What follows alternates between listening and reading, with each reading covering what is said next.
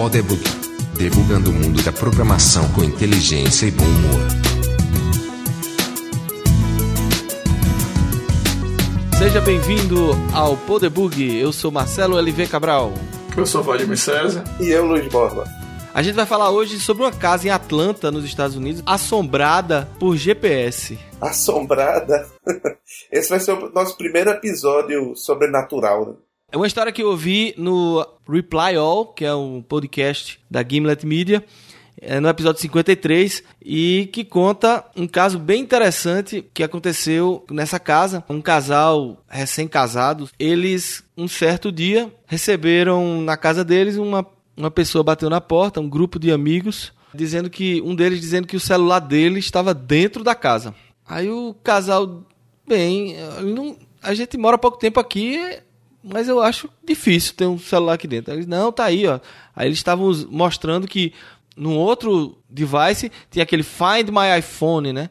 E aí tava lá a, a, bolinha azul em cima da casa do casal. E aí ficou aquela coisa, não, não é, tá aqui, não tá, tal. Eles deixaram, ficou no ar assim, beleza, né? Isso um, aconteceu essa vez. Algum tempo depois, de novo, bate na porta, outra pessoa dizendo, ah, meu celular tá aí dentro, meu celular tá aí dentro. Aí, pô, de novo, aconteceu de novo tal. E aí, e no período de um ano, mais de uma dúzia de pessoas já tinha batido na porta lá desse casal, afirmando que o celular dele estava lá dentro, né? Até que chegou um, um dia que o cara ficou assustado, né? Que estava de madrugada, ele pegou no sono na frente do, da televisão, de repente bate na porta e ele vai atender e é um grupo meio mal encarado, assim, de, de homens e, e os caras, assim, ameaçando ele, dizendo que o amigo deles tinha sido sequestrado e que estava lá dentro, porque ele, o celular dele estava lá dentro, e ele ficou até com medo do pessoal ter uma arma, né? Resultado, esse casal acabou conseguindo convencer o pessoal que não, que não era assim. Eles começaram a fazer perguntas. Qual é o aplicativo que você tava, que ele estava usando? Alguma, qual era a operadora dele? Qual... Eles estavam tentando até esse momento investigar para tentar chegar a algum padrão, né? Existe algum padrão por que, que as pessoas estão vindo aqui na nossa casa? Procuraram dentro da casa, porque era uma casa recentemente reformada, se tinha algum problema, se tinha. É, é, se alguém tinha escondido uma caixa de celular lá dentro, alguma coisa assim.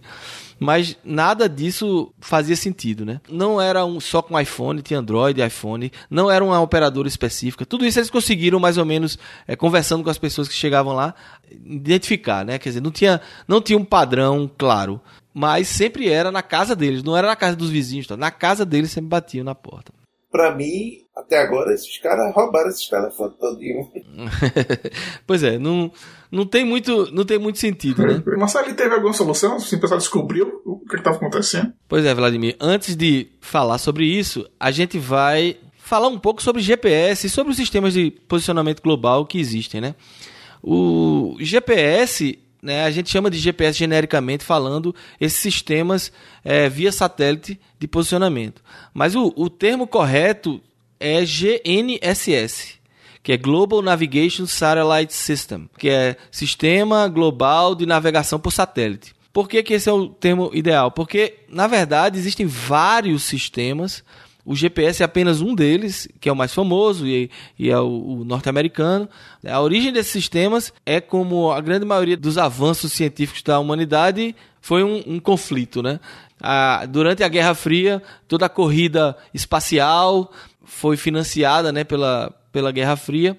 E uma das coisas que as potências chegaram, né, uma das ideias que eles tiveram foi de criar esse, essa constelação, e é assim que a gente chama no uso desses sistemas, essa constelação de satélites em órbita que vão trazer, através de triangulação e de outros sistemas, é, um posicionamento relativo no solo. Então você tem a sua posição baseada nessa constelação de satélites. Então isso foi criado por um consórcio de país, alguma coisa assim, ou por um na verdade, o GPS é americano e era segredo, né? Assim, durante muito tempo é, ele era apenas para uso militar. Quando na década de 80 a Guerra Fria já estava no final, já aí, em um certo momento é, o governo liberou para uso civil o GPS de baixa precisão. A gente vai falar sobre precisão um pouco mais na frente.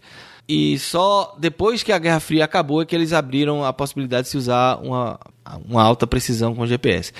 Mas ao mesmo tempo que os americanos criaram o GPS, os russos criaram a GLONASS, que é a, própria constelação deles, e um consórcio de países na Europa criou o Galileu. Se você for, a gente vai deixar um link no show notes com a Wikipedia que tem uma tabela lá com todos os sistemas de, de funcionamento que existem, né? São mais, mas assim, os, mais, os três mais importantes e, e relevantes é, são esses três. É o GPS, que é o americano, o GLONASS, que é o russo, e o Galileu, que é um sistema mais recente, que é europeu. Uma coisa interessante de notar para nós que somos brasileiros e as pessoas que têm aplicações rodando no hemisfério sul é que, como a Guerra Fria se localizava toda no hemisfério norte, então as constelações de satélites são mais é, focando no hemisfério norte. Então isso gera problemas para o hemisfério sul, para a Austrália, para o Brasil e para outros lugares. Quando você precisa, você depende, suas aplicações dependem de, de GPS, é, você tem momentos em que o número de satélites com visada para aquelas regiões é menor. Então, isso é um problema. O que é interessante é que esses sistemas geram uma dependência, né? Cada vez mais que as empresas, todo mundo vai usando esses sistemas, a gente vai dependendo mais dele, né? Então, começou-se a usar em, em navegação, né, para tanto para marinha quanto para aeronáutica. Foram os primeiros usos, que eram inicialmente militar e depois civil, mas obviamente isso se expandiu para qualquer coisa. Hoje em dia você tem qualquer tipo de transporte é usado, é, logística, até fitness, né? Você compra aquelas pulseiras que tem GPS e você faz a sua corrida ou, ou vai dar aquela malhada de bicicleta e você tem todo o seu percurso, qual foi o, o a distância percorrida tal.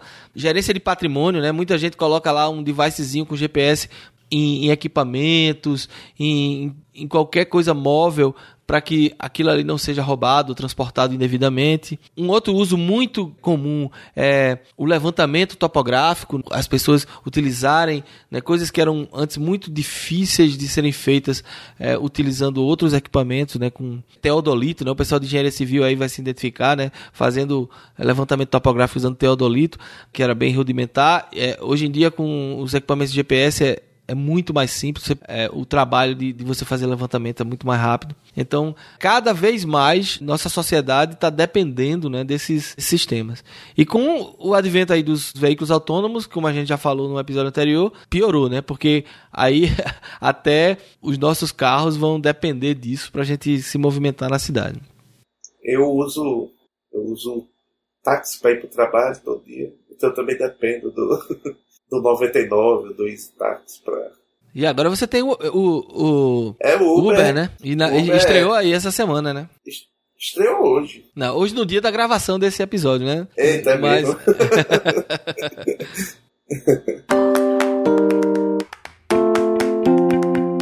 Então isso traz alguns desafios, né, pra gente. Como desenvolvedor, você vai criar uma aplicação que baseia-se em GPS, você tem alguns problemas, porque toda te nova tecnologia tem, a, tem o uso positivo, né, o uso para o bem, e sempre vai ter aquela como diz em Pernambuco, a alma cebosa, que vai pensar num uso negativo ou de alguma forma explorar aquele sistema. Então a gente tem dois problemas muito grave já hoje em dia com o uso de GPS, que é o spoofing e o jamming. Explicando esses termos em inglês, o spoofing é você simular um satélite ou, ou vários satélites de GPS o satélite está em órbita, né? Então, ele, o sinal dele chega na Terra já bem mais fraco. Então, a gente tem como gerar esse mesmo sinal que é gerado pelo satélite de uma forma mais próxima. Então, tem vários, várias demonstrações. Você acha até no YouTube é, vídeos de pessoas é, sequestrando esses, esses drones, né? Esses dronezinhos que são baseados em GPS. O cara coloca um outro drone do lado transmitindo, eh, fazendo esse spoofing, né? Transmitindo dados errados de GPS ou, ou manipulados de GPS e aí você consegue é, fazer com que o, aquele outro drone ache que está indo numa direção e na verdade está indo na outra. Então, o spoofing é um problema sério que pode ser usado, por exemplo, para sequestrar um, navio, né? Você pode imaginar hoje navios no meio do oceano, ninguém está saindo olhando para as estrelas como antigamente, né? Como os antigos navegadores, eles dependem do GPS para se, se direcionar. Então, se de alguma forma é, fizer spoofing, alguém pode direcionar um navio para ir em direção a algum pirata, alguém que esteja querendo é, sequestrar ou roubar a carga daquele navio. Então tem várias, várias aplicações é, de spoofing que são muito ruins para o mercado de quem vai fazer sistemas usando geolocalização.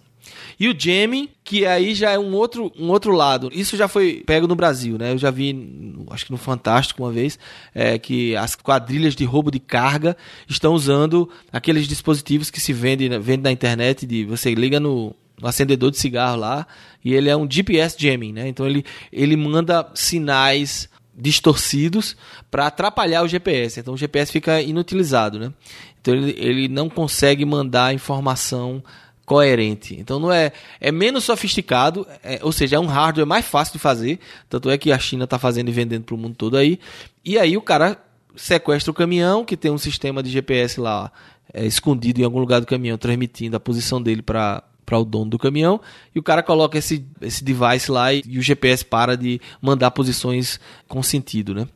Então isso é um problema porque esses devices, o pessoal que, que advoga a questão da privacidade diz que esses devices deveriam ser legais, né? Ele, em vários países eles são ilegais, mas em, várias pessoas dizem que eles deveriam ser legais, por quê? Porque hoje em dia todos os nossos devices estão transmitindo a posição deles para a Apple, para a Google, para o dono de apps, né?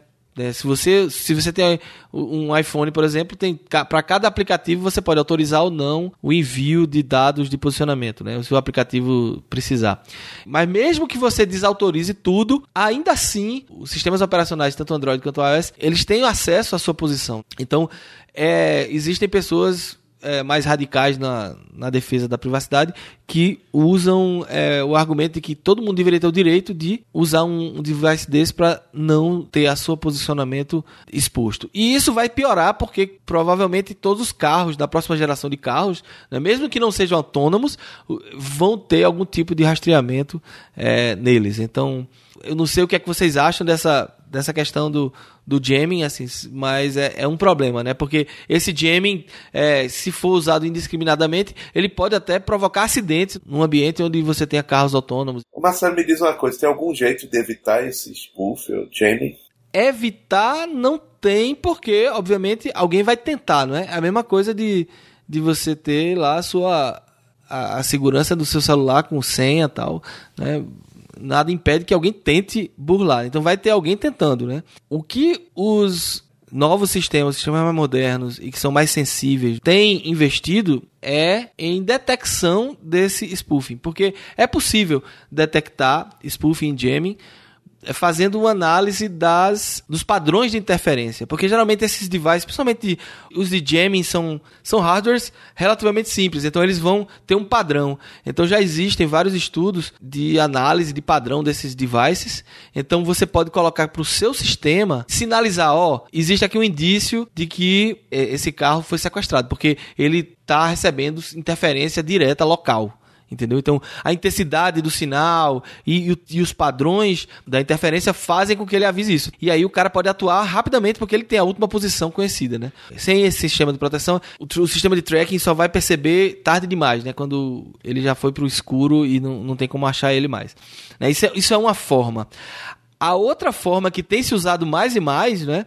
É usar outros sensores que vão indicar que aquele sistema foi hackeado, né? Foi está sendo manipulado.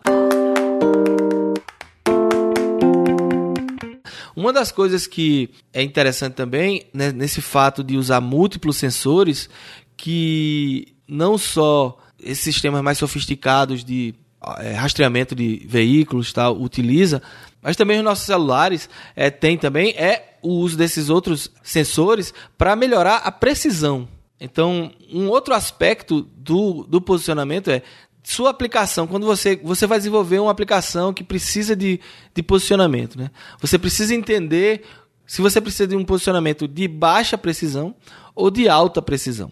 Quando a gente fala de alta precisão, a gente está falando de um erro de centímetros. Eu não estou falando de saber se, se aquele carro está naquela rua ou na outra rua, né? Estou falando de se aquele carro está naquele centímetro quadrado daquela posição no mundo. É alta precisão mesmo, né? Então, o que acontece hoje em dia com os celulares e com é, esses GPS de carro é que eles usam outros serviços para aumentar a precisão sem precisar de um sistema caro de alta precisão.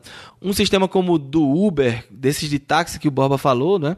Eles não precisam dessa precisão de centímetros, mas ele precisa saber se o carro está na, na faixa da direita ou na faixa da esquerda de uma rodovia porque se você está numa highway que tem seis faixas, é muito interessante que o carro tenha uma noção de que faixa você está, né? Esse tipo de informação é, é difícil para um GPS de baixa precisão, como a gente tem no celular ou no carro, para a gente detectar o que é que acontece? O desenvolvedor tem que utilizar-se de outros sensores e de uma estimativa. Esse cara, o destino dele é daqui para tal lugar. Então, o, o, certo é ele entrar à direita na próxima entrada. Eu já indiquei porque ele tem que entrar à direita na próxima entrada. Então, eu vou colocar o carro dele na faixa que muito provavelmente ele está. ele não sabe que você está ali, né? Ele acerta a maioria das vezes porque o, o programador disse, ó, é muito provável que ele esteja ali. Às vezes não, não acerta fácil, mas pelo menos a direção é fácil, porque ele vê a direção que ele está indo, certo? Exato. Pra Inclusive a direção, a direção é um grande problema até para os sistemas de posicionamento de alta precisão. Porque você tem um pontinho se movimentando, mas aonde é a frente daquele veículo? É em que tem 360 graus, né? então você, você assume que ele não está indo de ré. Para o carro, 99% das vezes ele sabe que, que a direção é aquela porque o carro vai andar mais para aquela direção e menos para outra. Então ele é também uma verificação. No caso do celular, como ele tem uma bússola interna também, ele sabe pela bússola, né? E pelo acelerômetro. Então tem outros sensores para ele identificar essa informação. Mas no sistema de alta precisão, às vezes a gente precisa de dois devices ou de duas antenas para poder fazer é, a triangulação e saber, ah, não, a frente do equipamento está para cá e a, a traseira dele está para o outro lado. Não tem é, solução mágica. Você vai ter que usar outros artifícios para aumentar a sua precisão. Inclusive, eu não sei se muita gente que tem iPhone deve ter notado isso. Se você desliga o Wi-Fi do seu iPhone, o que é que ele vai dizer para você? Ele vai dizer, dá uma mensagem. Vou perguntar ao Vladimir, porque Vladimir é especialista em Apple, né? O que é que o celular diz para você, Vladimir, quando você desliga o Wi-Fi? É assim, aí ele vai dizer que liga o seu Wi-Fi para melhorar a, a cuidade da, da localização, né? Exatamente. Ele fala exatamente isso. Se você estiver usando naquele momento uma aplicação que está usando a API do iPhone de posicionamento e você desliga o Wi-Fi, ele diz: opa, Olha, não desligue não, porque você desligando o Wi-Fi, você vai piorar a precisão do posicionamento. É, isso aí traduzido para o Recife, né? Exato. é, eu tô traduzindo, é, mas, mas na verdade. Mas é exatamente isso, né? É, é isso mesmo. E dependendo se você tá dentro do carro, se você tá dentro de um ônibus, ou se você tá é, em algum local que tem muitos prédios em volta, a grande chance de você não ter uma visada boa para uma quantidade razoável de satélites que dê o um mínimo de precisão para você, você vai ter um raio enorme. Ah, eu não sei se o iPhone mostra ainda, mas eh, os primeiros iPhones, quando você mostrava, mostrava no Maps, ele mostrava uma bolinha e mostrava uma, um círculo maior em volta no azul claro que representava a precisão. Esse círculo maior era justamente o erro, né? E está dizendo, ó, você está em algum lugar no meio desse círculo aqui. Então a chance de você estar tá é naquele lugar que está o bolinha, mas você pode estar tá em qualquer lugar desse círculo aqui. É uma forma do, do desenvolvedor mostrar ao usuário que ele tinha limites na precisão dele. Como é que eles conseguem fazer esse serviço funcionar para encontrar o iPhone? Uma das formas dele conseguir localizar é justamente através do Wi-Fi. A outra é através das torres de celular, que é uma outra forma do celular se localizar. Eu tenho várias torres das suas operadoras espalhadas pela cidade e a força com que a, a torre recebe e envia o sinal define a proximidade de uma ou de outra torre. Então, através de triangulação também é possível se, se ter uma, um posicionamento aproximado daquele device. É uma combinação de todos esses usos, né? O GPS, torres de celular, é, Wi-Fi, que ele vai usar para localizar onde está o seu celular quando você perde, por exemplo. Ah, isso me lembra e querer saber o que é que aconteceu com aquela quadrilha de assaltante de celular. Você tá falando daquele casal lá de, de, de Atlanta, né? Da história, né? Rapaz, É. um casal que rouba tanto celular assim já é uma quadrilha, pô. Pois bem, é, exatamente. Essa, essa era a grande preocupação deles. E, e, e justamente esse sistema estava apontando para a casa deles. né? Então a investigação correu toda em cima desse. Em cima desse aspecto. Poxa, o sistema de Find My Phone é relativamente. O Find My Phone, né? Porque é o mesmo sistema que. É um sistema parecido que Android usa. É um sistema relativamente bom. Né? Ele, ele encontra realmente a maioria das vezes o seu, seu celular. E porque nesse caso especificamente estava apontando tanto celular para aquela casa, né? Então, é, o podcast, o Reply All, levou um especialista lá para casa do casal para tentar decifrar esse mistério, né? O cara ligou uma série de devices lá para fazer é, análise do sinal. Então, uma das coisas que ele notou é que tem torres de celular muito próximas da casa deles, então tem várias torres de várias operadoras, então é muito improvável que um celular ligado é, naquela região não fosse localizado, bem localizado. né? Então isso já era um, era um indício de que é, era muito, muito provável o celular estava desligado. Ele não estava com a rede celu conectado à rede celular, né? A informação que a Apple tinha ou que a, o Google tinha era o último, a última posição dele conhecida e não a, aquela casa. Então por que que estava apontando para aquela casa? Mas aí, finalmente, o cara analisando o espectro da frequência de Wi-Fi naquela região, é que ele chegou à primeira, primeira pista. No raio lá de um, uma milha, que é 1,6 quilômetros da casa deles, só tinha nove access points de Wi-Fi. Isso é ridiculamente pequeno. É, só para ter uma ideia, em qualquer cidade grande hoje no mundo, no raio de 1.6 quilômetros aí, você tem milhares de access points. Em qualquer bairro mais populoso das grandes cidades. São milhares de access points. Só que na minha casa pega bem uns 20. Pois é, só na sua casa. Mas ele estava usando um device No que tem único um, ponto aqui, não precisou nem de uma milha, né? Não, e você tá olhando com sua antenazinha safada do seu access point, né? O que é que ele tem de acesso. Mas esse cara ligou um, um, um device que, que rastreia toda a região, né? Então, você mesmo com um device desse só pegar 9 é realmente um, um deserto de Wi-Fi. Então, esse foi o prime a primeira pista, né? Poxa, só tem 9 access points nessa região toda aqui, estranho, né? E aí ele foi perguntar, mas por que será que acontece? Ah, tem alguns aspectos sociais. Aquela região ali era uma região de casas recentemente reformadas, porque depois da, do crack lá de 2008 do, do serviço imobiliário, aquela região da cidade tinha sido é, meio que toda despovoada, porque a turma teve que entregar as casas, porque não conseguia pagar as hipotecas, e agora ela está sendo repovoada. Então tinha muita gente idosa, né, que não tem internet, ou o pessoal novo era muito pouco, né? Que não foi no caso desse casal que comprou essa casa reformada lá. Então você tinha aí um aspecto social e beleza, isso aí é um, é um, um indício, mas ainda não explica, né? Por que tá apontando para a casa dele. Aí o cara levantou que existe um outro sistema que as operadoras usam. Esse aí é uma coisa que foi até novidade para mim, eu não conhecia. Existem uns serviços que são contratados pelas operadoras e pelos fabricantes de celular também, né? No caso, é mais pela Apple e pelo Google, que são empresas que elas fazem um mapeamento IP zip code, que é o nosso equivalente ao CEP, né, no Brasil. Então ele pega uma faixa de IPs que as operadoras né, de, de celular vão é, disponibilizar para os seus clientes e fazem um mapeamento para o zip code, né, para o, o, CEP que aquela pessoa mora. Então, para cada CEP, eu tenho um range de IPs. Isso é um, um, meio que um padrão, e aí tem empresas que criam APIs para, os, as, para esses sistemas feito Find My Phone conseguir saber essa posição. Então, isso é mais uma informação. Né? Então, o que é que o cara faz? Ah, tá. Eu tô sem GPS, beleza. Tô sem é, Wi-Fi, beleza. Como é que eu sei onde eu tô? Ah, tá. Qual foi a última vez que eu tinha posição? Ah, foi essa posição aqui, beleza.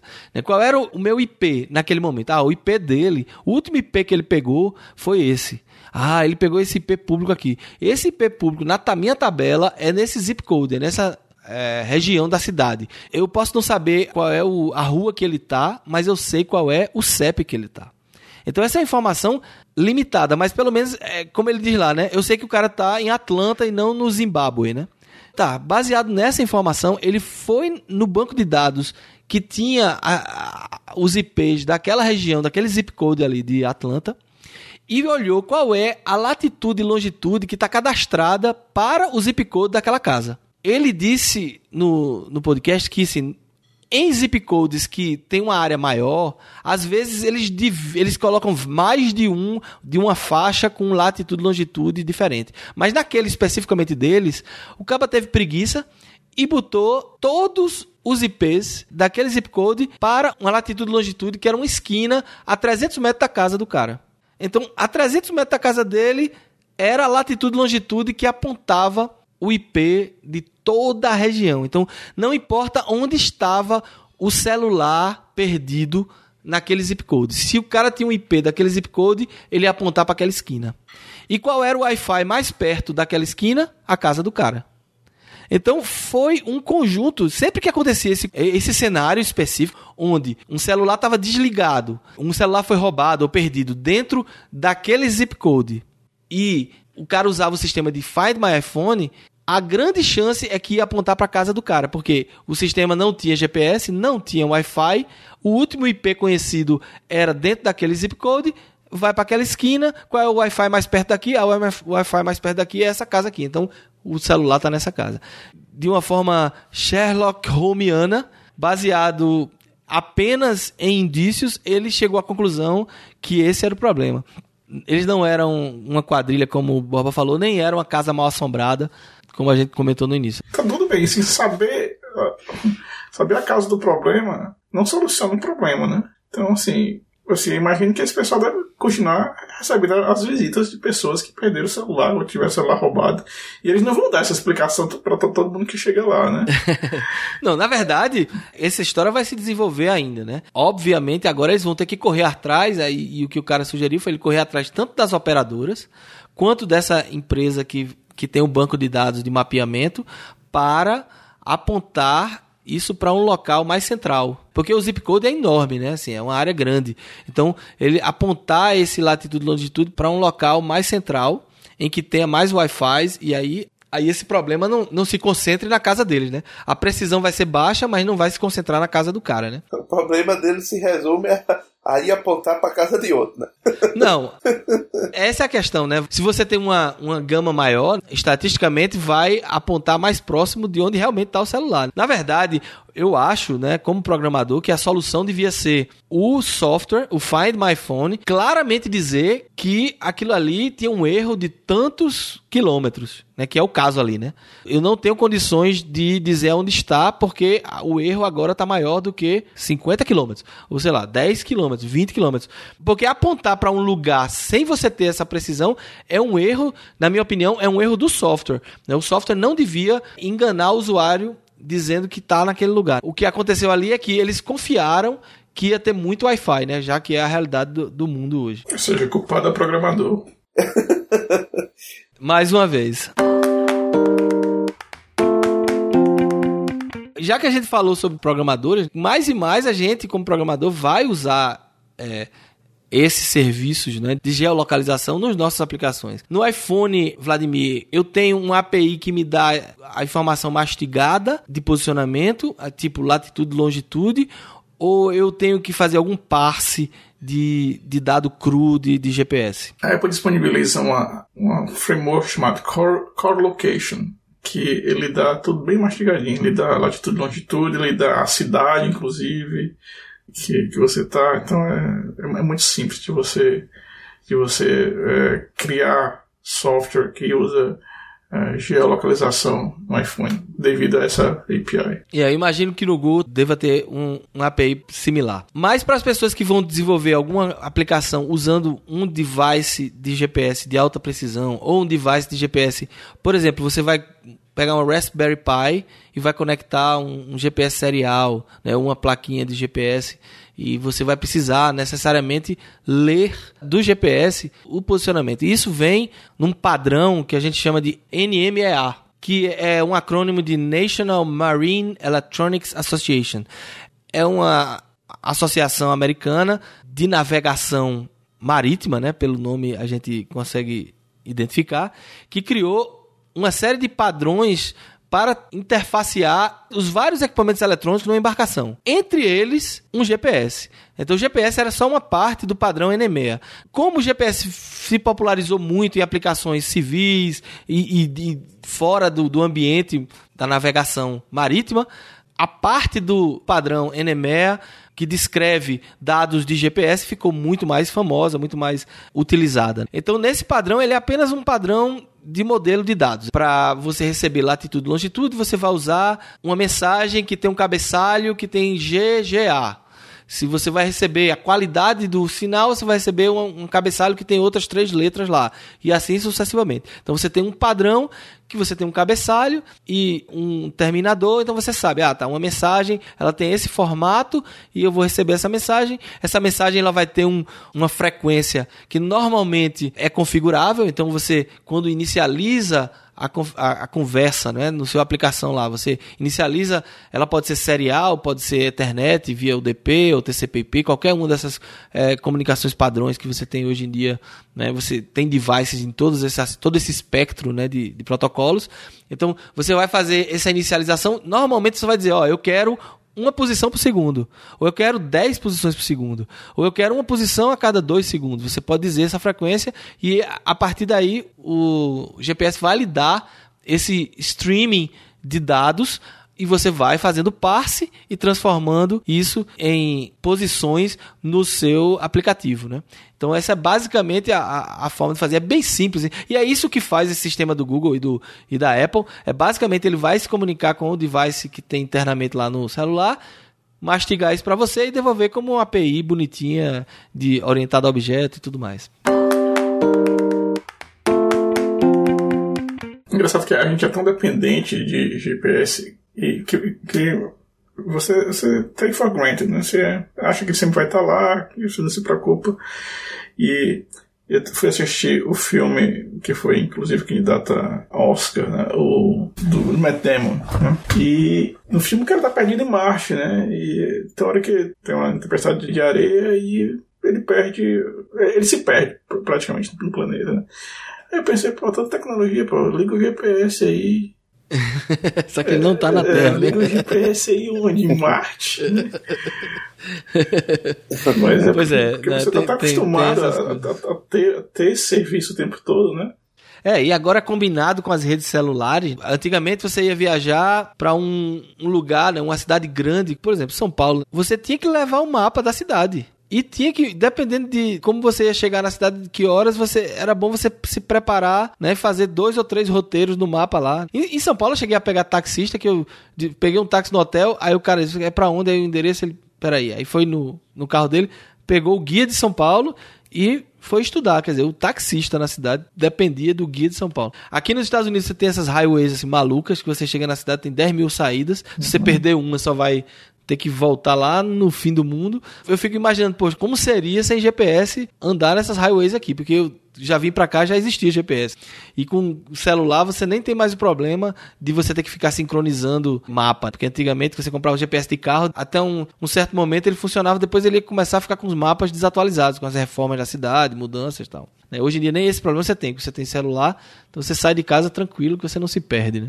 E é engraçado que você vê as pessoas mais velhas né, que, que, a gente conhece.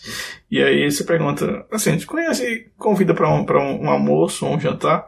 E se a pessoa é, é um pouco mais velha, ela vai querer lhe dar exatamente não só o endereço, mas como chegar lá. Então, assim, você vai passar por.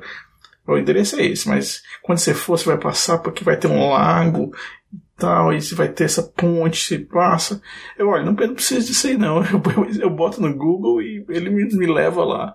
E é engraçado, né? Porque quem vive com esse tipo de tecnologia, sem ter vivido como a gente viveu antes disso, não tem a menor ideia do que é, né? É, mas isso é, eu tenho uma vantagem, assim, que eu não tenho uma boa memória, né? Então eu, eu às vezes eu fosse assim, eu não me lembro como era a minha vida antes de, do celular, por exemplo. Porque eu fico assim pensando, pô, eu queria falar com alguém, eu tinha que acertar o lugar onde ela estava naquele momento para ligar para aquele telefone, né? Exato. Podia estar em casa, podia estar no trabalho, podia estar, no, sei lá, num restaurante, no meio da rua. Eu não me lembro dessa época. Eu não, não, Eu me não lembro. sei como é que a gente vivia. Eu me lembro, por exemplo, uma vez eu paquerei com a menina numa fila de banco, e aí aquela paquera, tal, não sei o que, fila de banco, conversamos, tal, não sei o que. Aí, na rapidez, eu dei o meu telefone pra ela, né? E aí o problema, ela não tinha telefone, eu não sei, eu, eu não sei porquê, eu acho que ela não tinha telefone em casa. Eu dei o meu telefone pra ela ligar pra mim. As duas vezes que ela tentou ligar pra mim, eu não tava em casa. Perdeu. Perdi, tá vendo? Hoje em dia é a coisa mais fácil do mundo, é tu mandar o Facebook, já conversa, eu, né? eu só vou acrescentar. Também eu não me lembro da época que a gente tinha que estar numa fila de banco, né? Exatamente. Beleza, então agora, como sempre, vamos para as nossas dicas da semana. Eu vou começar dando as dicas porque as minhas dicas estão relacionadas com o tema de hoje. Uma dica, na verdade, é uma dica do Paulo Rogério, que ele me ajudou a fazer essa pauta. Ele esteve aqui com a gente num episódio sobre veículos autônomos. E o Paulo deu a dica é, de um serviço para aplicações na nuvem que queiram utilizar sistemas de posicionamento, que é o Mapbox. Mapbox.com.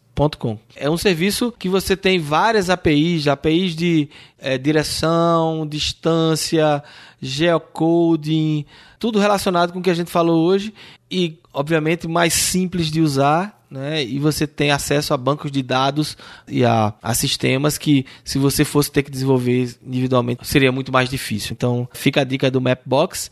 E a minha dica é a GPS World. É uma revista especializada no mercado de GPS. E aí, quando eu digo especializada, é especializada mesmo. Eu vou colocar um artigo dela é, muito bom sobre a diferença de precisão e acuidade em GPS. Então, se você trabalha com isso, tem que ler, porque você vai entender porque as pessoas misturam tanto esses dois termos, a, a precisão e a acuidade. Eu mesmo misturei durante essa, para simplificar, falei só precisão, mas nesse artigo ele fala bem detalhadamente, é um paper, na verdade, em que ele detalha a importância de avaliar isso para quem trabalha com essa área. Mas esse GPS World, ele tem artigos mais leves, assim, né? Que não tem tanta é, detalhes é, e que comentam o mercado em geral de posicionamento e tem coisas bem legais, bem de ponta, assim, né? Que você não, não vai ver na, na mídia tradicional. É uma revista, inclusive, que é totalmente financiada por propaganda, então eu recebo ela física, né? A versão física dela de graça. Você se cadastra lá no, no site e você pode receber ela fisicamente. Não sei se ele manda para o Brasil, mas tem uma versão digital. Então a versão digital já é suficiente. É, é conteúdo integral em PDF. É, você consegue acessar. Então gpsworld.com é uma grande dica para quem usa ou precisa trabalhar nessa área de geoposicionamento. Minha dica de hoje é um filme. Assisti o filme Steve Jobs e, e, achei um filme muito, muito interessante. Mas o que eu queria falar mesmo era assim, a razão pela qual eu gostei. Né? O filme, para qualquer pessoa que tenha mínimo de conhecimento sobre a vida de Steve Jobs, os episódios da vida dele, vê, percebe logo que o filme é uma é, fantasia do, do começo ao fim. Né? Claro que ele fala, que ele comenta, fala e mostra alguns fatos que aconteceu, mas o filme é todo é, construído de forma falsa, quer dizer, conta alguns fatos de verdade, mas ele é, é vamos dizer, a liberdade poética nesse filme é, é, é, bem maior do que na maioria dos filmes que vão, vão contar uma história real ou vão contar sobre personagens reais. É, então o filme basicamente é sobre três momentos né, da vida dele no qual é, existe um padrão de um conjunto de personagens que confrontam ele nesses três momentos da, da vida dele. Enfim, muito legal, muito interessante, mas não procure nesse filme uma narrativa contando toda a realidade do que aconteceu e das coisas da vida dele. É, mesmo porque é superficial, quer dizer, é um filme de duas horas, mas ele não ele não entra realmente na vida pessoal dele, né? Tá sempre mostrando ele nos eventos de lançamento, né? Dos, dos vários momentos marcantes da carreira dele e e é engraçado que você fica doido quando termina o filme, você corre para ver no YouTube a, a, apresentação real, né? Porque muitas vezes não aparece a apresentação, né? Aparece ele se preparando, entrando no palco, mas a apresentação em si você não vê. Aí você vai no, no YouTube, você consegue ver lá todas as apresentações dele. Né? Mas assim, o que eu achei interessante e evidentemente é uma tentativa de capturar o, vamos dizer, o espírito dele nesses três momentos, tudo, mas contado em cima de diálogos que nunca ocorreram, né? Uhum. encontros que nunca ocorreram, episódios de crise de situações que nunca ocorreram. Eu achei curioso a opinião de Wozniak sobre o filme, né? Que ele disse quando ele viu, ele ficou ao mesmo tempo chocado e, e maravilhado também, né? Ele disse assim: o filme é um, é um ótimo filme, mas nada do que ele passa aconteceu, né? Do ponto de vista de, de, de, de veracidade do, do, das cenas e do, dos, dos, episódios que, que, são contados. Existe mais verdade é, nos diálogos, quando eles contam e discutem episódios do que aconteceu, do que nas cenas em si.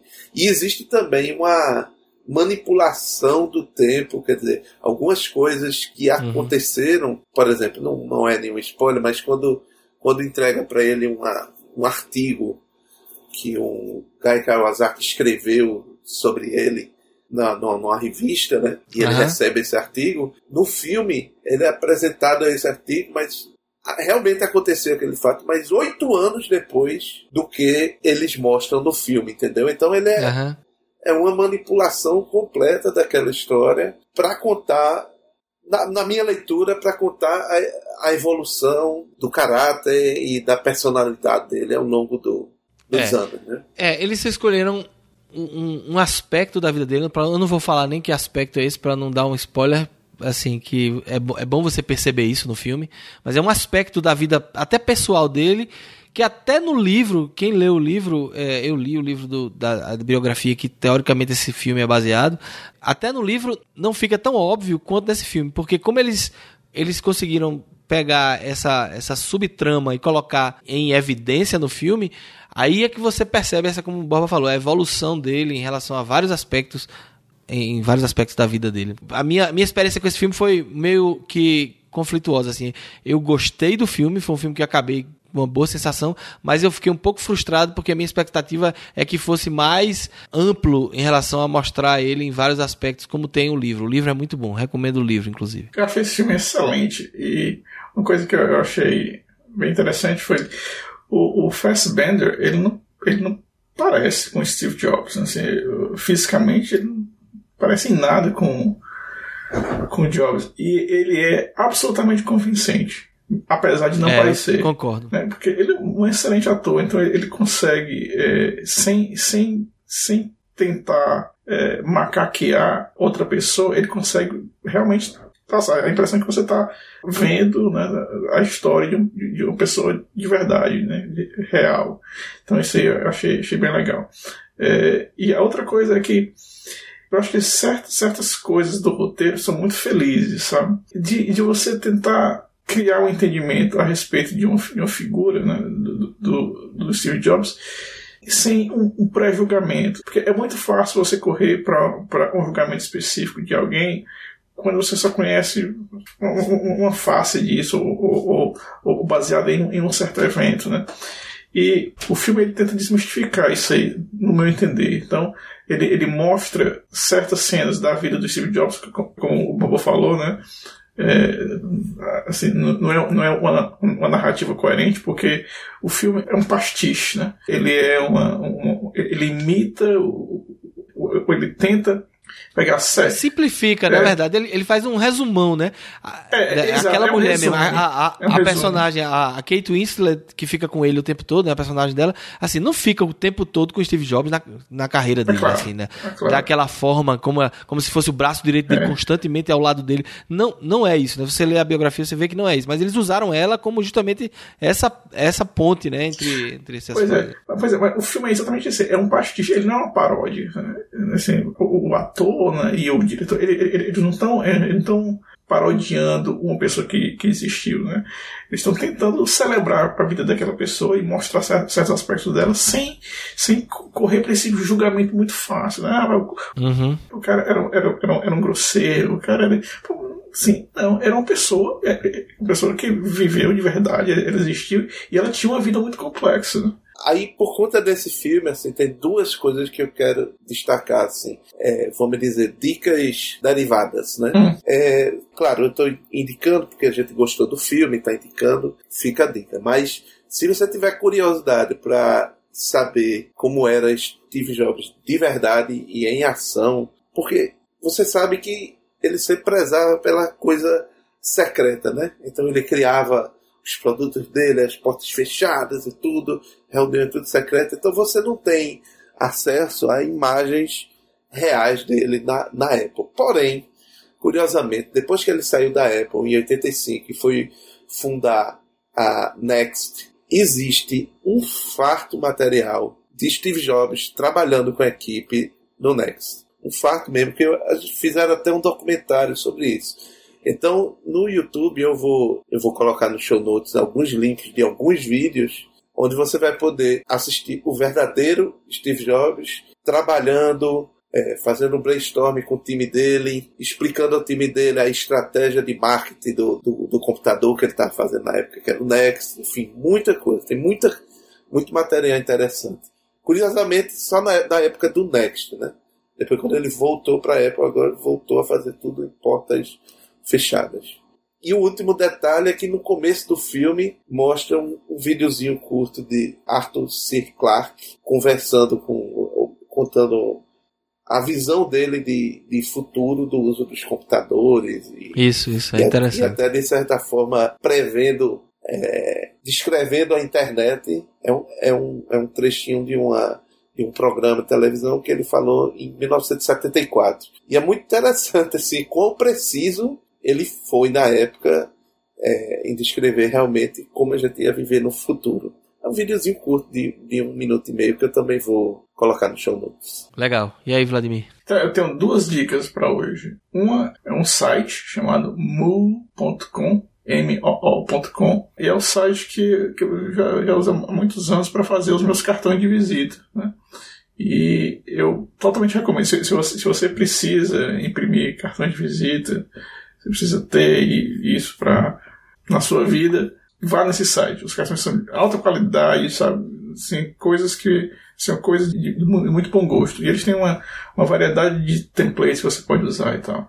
Como é o nome? É Moo.com, M-O-O.com. Eu tenho outra dica. É um app que tem, tem muito a ver com o que a gente estava conversando hoje. É, a gente vive, vive nesse mundo onde tem informação de rádio vindo de todo canto, né? Tem torre de Wi-Fi, torre de celular e tudo. E, obviamente, a gente não consegue ver essa, essa, esse, esses espectros, esses espectros todos, né? sinais e tal. E é, essa app é muito interessante, porque você aponta, assim, é, é, quase como uma, uma realidade aumentada, né? Você aponta o seu, o seu, o seu fone para o lugar onde você acha que vai, vai ter ondas de rádio e você vê assim, a localização das torres e, e, e, o espectro de onda passando, é muito legal. É chamado Architecture of Radio. Arquitetura do rádio. É um app? É um app. É porque roda no iPhone custa 3. Ele não é um app gratuito, custa R$3,99, mas eu acho que vale a pena. Legal. E essa é a minha dica. Massa. Então, mais um Podebug encerrado. A gente gostaria de agradecer os comentários que a gente está recebendo.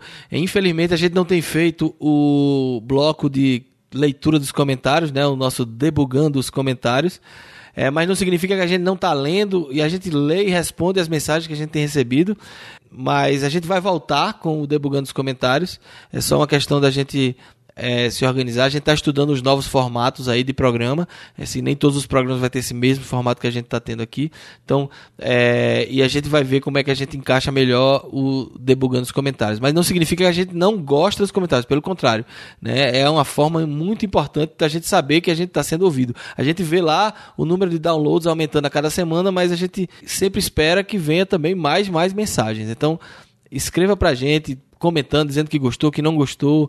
As nossas redes sociais, Facebook, Twitter, estão à disposição e o nosso e-mail podcast@podebook.com. A gente vai ficando por aqui e até a próxima semana. Um abraço. Até a próxima semana, pessoal. Tudo de bom. Até mais.